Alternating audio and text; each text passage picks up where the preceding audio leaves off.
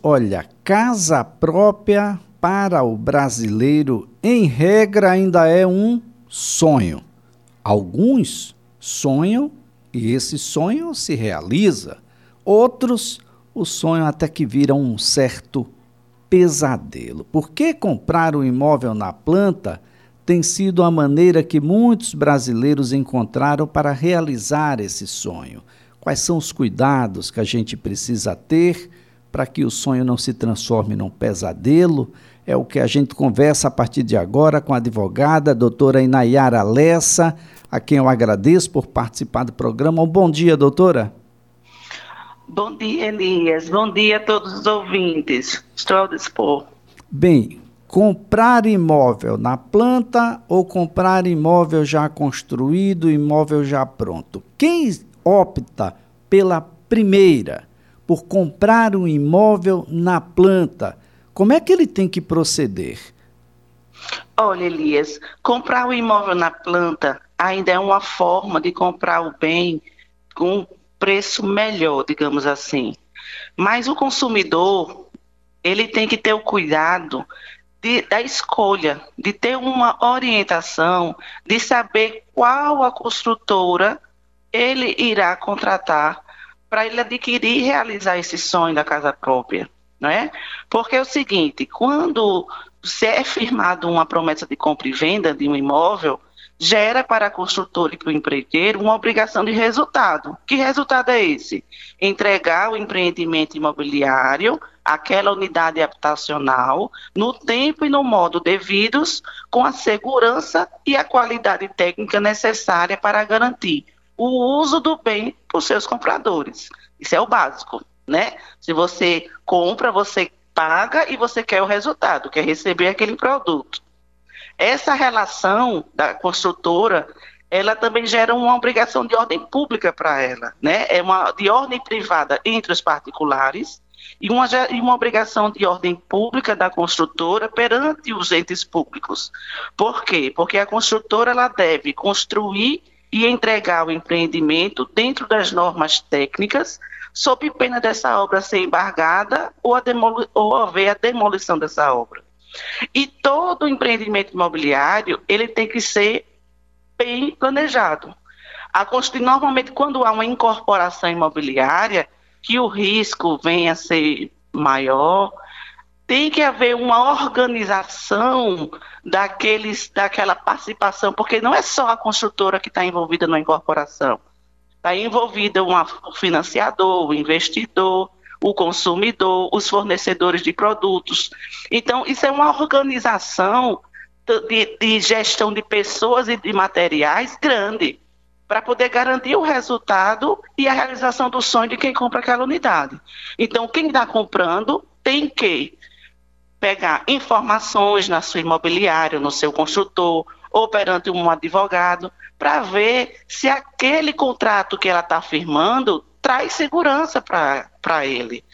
Né? As cláusulas contratuais têm que ter todos os meios de segurança para o consumidor. Né, que aquela construtora está protegendo aqueles recursos, aquele patrimônio de eventuais obrigações que a empresa possa ter perante alguns credores, digamos assim. Bem, doutora, quais são as principais reclamações de quem faz a aquisição do imóvel na planta? O atraso na entrega da obra, a gente vê muito isso. Por isso que o consumidor ele tem que verificar no contrato o prazo de garantia é, o prazo de garantia, não, o prazo de entrega dessa, dessa unidade, desse empreendimento.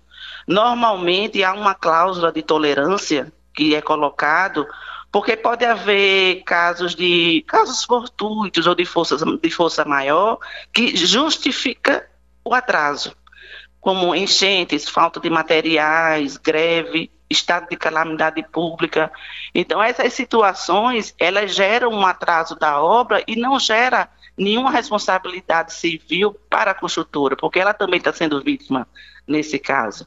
Mas o atraso da obra, às vezes também nós vemos muito na prática a questão da qualidade da obra. Há casos em Pernambuco, que, eu, que, eu, que já foi noticiado na, na, na, TV, de prédios que caíram, né? Então, isso é a má qualidade do produto empregado, o projeto não foi devidamente estudado. Então, gera toda uma a responsabilidade da construtora, uma responsabilidade civil, objetiva. Independe da culpa dela, para ela ser responsabilizada pela entrega desse produto com qualidade, no tempo certo, conforme o memorial descritivo. Porque quando você compra um prédio, ou desculpa, um apartamento, você tem o direito de analisar o memorial descritivo e verificar qual a marca, quais os produtos vão ser colocados naquele apartamento que você está comprando. E quando você receber o apartamento, você tem que verificar se está aquela louça né, aquele vaso sanitário correto da marca tal, se o piso, aquela cerâmica utilizada, o porcelanato, é o que eles. o material da tinta, entendeu?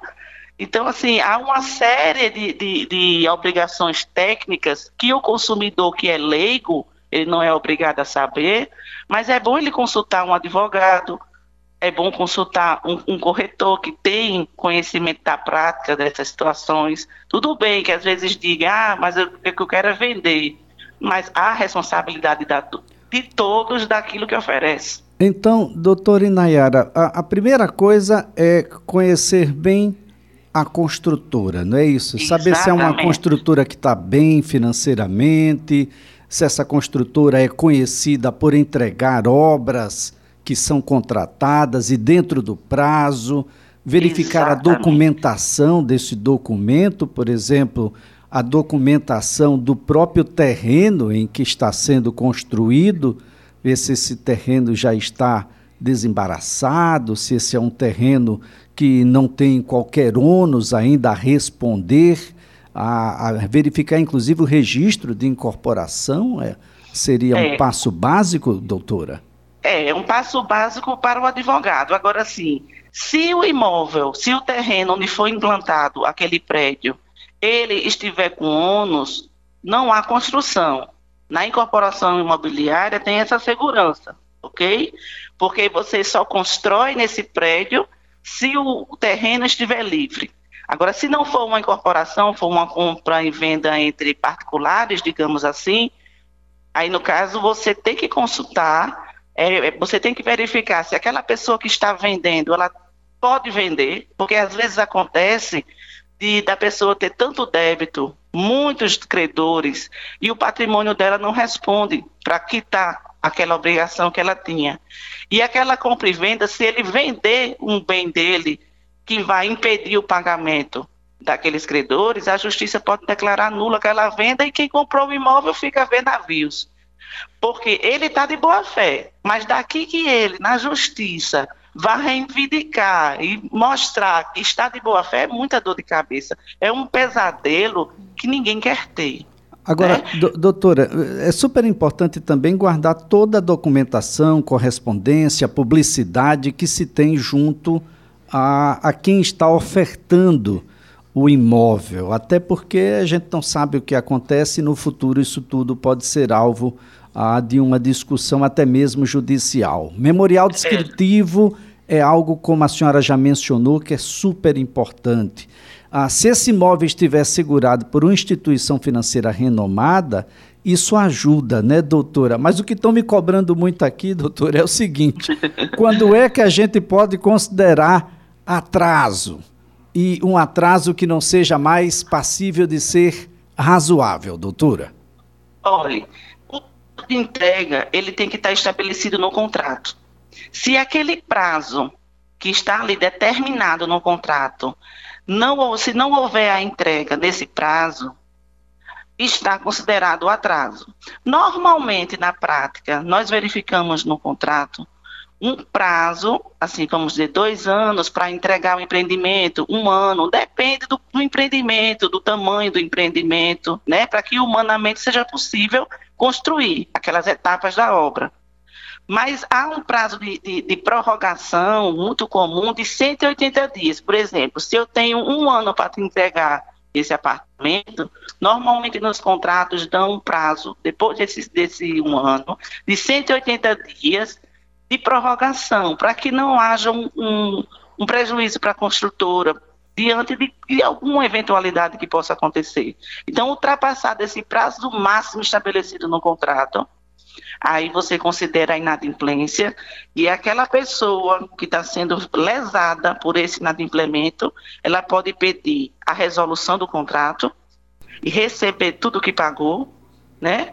E se não preferir que seja resolvido, que ele exija o cumprimento. Isso depende muito da fase que está a obra.